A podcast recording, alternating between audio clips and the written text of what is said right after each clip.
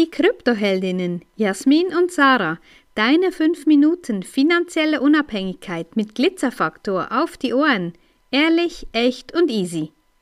Wir haben dich in der letzten Folge mitgenommen auf unsere Reise nach Island und wie wir in dem wunderbaren, in dem wunderbaren Flug dahin in der Business Class ähm, ja die Anreise sehr genießen konnten. Also wir sind in Reykjavik gelandet. Es war ziemlich stürmisch, zumindest hat uns das der Taxifahrer so mitgegeben. Wir kennen das, wenn wir irgendwo Ankommen heißt es oft, wow, bis ihr angekommen seid, hat es hier gerade geregnet. Also es war in Schottland so, es war in Hamburg so, es war in London so, es war in Wien so. Also wir erleben das ganz, ganz oft, ähm, dass wir einfach schönes Wetter mitbringen, wenn wir reisen. Und so sind wir mit dem Taxichauffeur Sam, der uns während der Fahrt drei Viertelstunden ähm, von Kevlavik nach Reykjavik in die Stadt mehr oder weniger lustige Witze erzählt hat. Eher weniger lustige. Eher weniger lustige. Das hat bereits am Flughafen angefangen. Da gibt es so ein Ei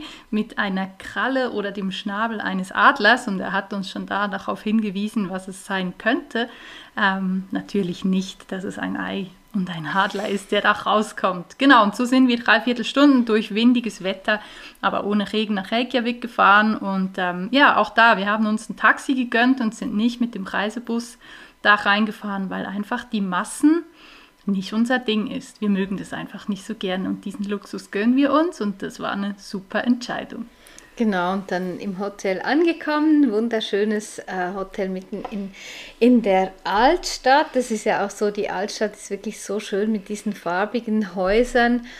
Ähm, wir haben da Mehrblick gehabt ähm, im Hotelzimmer und auch direkt auf eines ähm, der Wahrzeichen, ähm, die Harpa.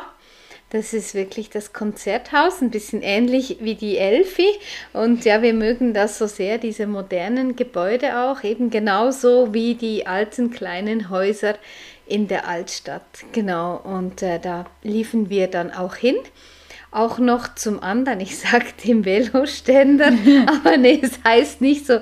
Wie heißt es? Kannst du nicht sagen. ja. Es ist eine Abbildung eines Wikingerschiffs. Ja, es ist so ein bisschen ähm, als Kunstwerk natürlich dargestellt am Hafen. Unten ist eine Sehenswürdigkeit von, von Reykjavik und es hat sich auch sehr gelohnt. Wir haben uns natürlich auch gefreut. Wir haben ein Hotelzimmer mit direktem Blick aufs Meer und ein bisschen in die Stadt rein und haben natürlich auch gehofft, dass wir abends Nordlichter sehen werden. Ja, der Himmel hat ein bisschen aufgeklärt.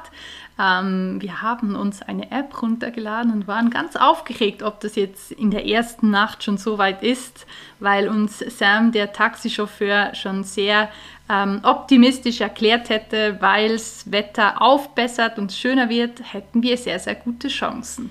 Wie das mit den Nordlichtern dann so weitergegangen ist, erzählen wir euch natürlich noch. Genau, und äh, ja, in Reykjavik haben wir auch noch eine Wahlbeobachtungstour gebucht. Hätten wir lieber sein lassen. Wir waren beide eben auch schon in Husavik auf Wahlbeobachtung und das hat uns da sehr gut gefallen. Aber das wäre jetzt eine Erfahrung, die wir nicht unbedingt hätten machen müssen. Eineinhalb Stunden rausfahren, ähm, Wale beobachten, wir haben gesehen und dann eineinhalb Stunden wieder reinzukuttern und es war so als... Ich wollte gerade fragen, wie hat dir das Wetter so gefallen? Also es war windig da drauf, ja. ähm, nee, und ähm, es war als Luxusjacht angepriesen und ja, wir haben ja in Kroatien und in Frankreich einige Luxusjachten gesehen, aber das war nicht so, definitiv nicht.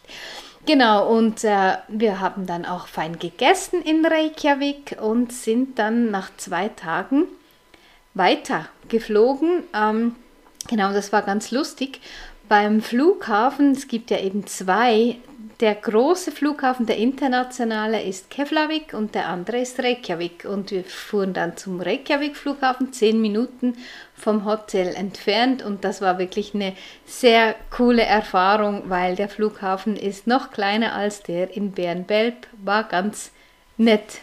Genau, so auf einem kleinen Flughafen fühlt sich fast eher an wie an einer Busstation und man wird auch ähnlich abgeholt und so nehmen auch wir dich mit weiter auf unsere Reise und freuen uns, wenn du weiter dabei bist.